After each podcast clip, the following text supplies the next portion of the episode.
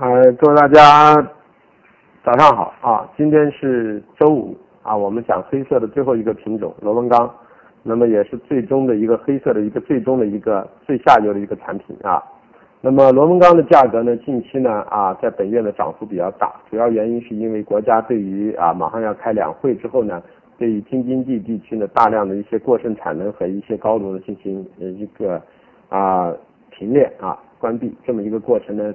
刺激了一个市场本来应该在三月中下旬以后开始出现需求需求的一个预期呢，被提前的得到了一个释放，市场价格走出了一个上升。那么我们认为暂时到这个价格之后呢，钢厂的利润相当的丰厚，每吨大概有三百啊那六百左右的一个盈利。那么在这样的空间的情况下呢，啊对市场来说啊造成了一个大量的积极性，所以我们认为现在高炉呢。啊，京津冀除外地区的高炉其实都是在库存也是加大的，而且呢，暂时现的需求还没有出现，所以基于这种情况呢，我们认为就是说啊，市场到了三千六之后已经逐渐进入了一个卖压区啊，那么这样的话就是说三千六左右可能会成为本月甚至包括下个月的一个关口啊，一个一个压制关口。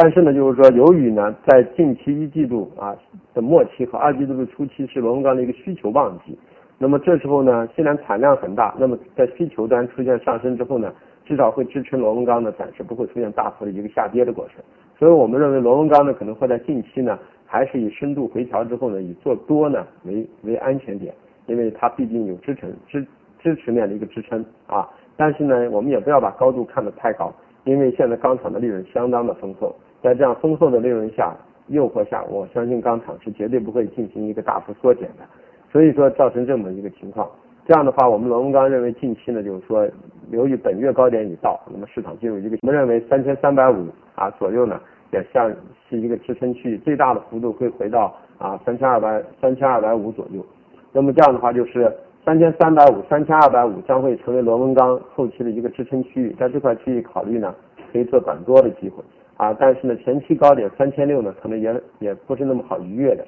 那么下个月月初呢，可能呢。呃，螺纹钢在上弹冲之后呢，可能会受到整个的一个黑色系的一个震荡调整之后呢，可能会啊使螺纹钢的价格呢稍微有一个跟随市场有一个下移的过程啊，是这么一个情况。所以短期之内螺纹钢还是以要么回调做多啊，要么保持观望啊的一个态度啊。反弹沽空呢，嗯，暂时这两天还不行啊，要等待等待一下一个下个月的一个月初的格局啊，这样去做啊。那么想一下今天的螺纹钢的一个价格区压力位啊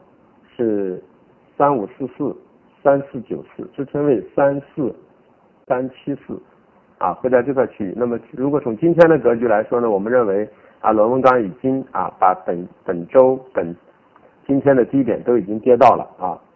啊我们是三三七四，今天低点是三三七三，已经跌到了，所以我们认为在这个位置呢。从今天的格局，要么做短多啊，要么空头平仓啊，进入观望的一个思路啊。那么谢谢各位啊，周末快乐。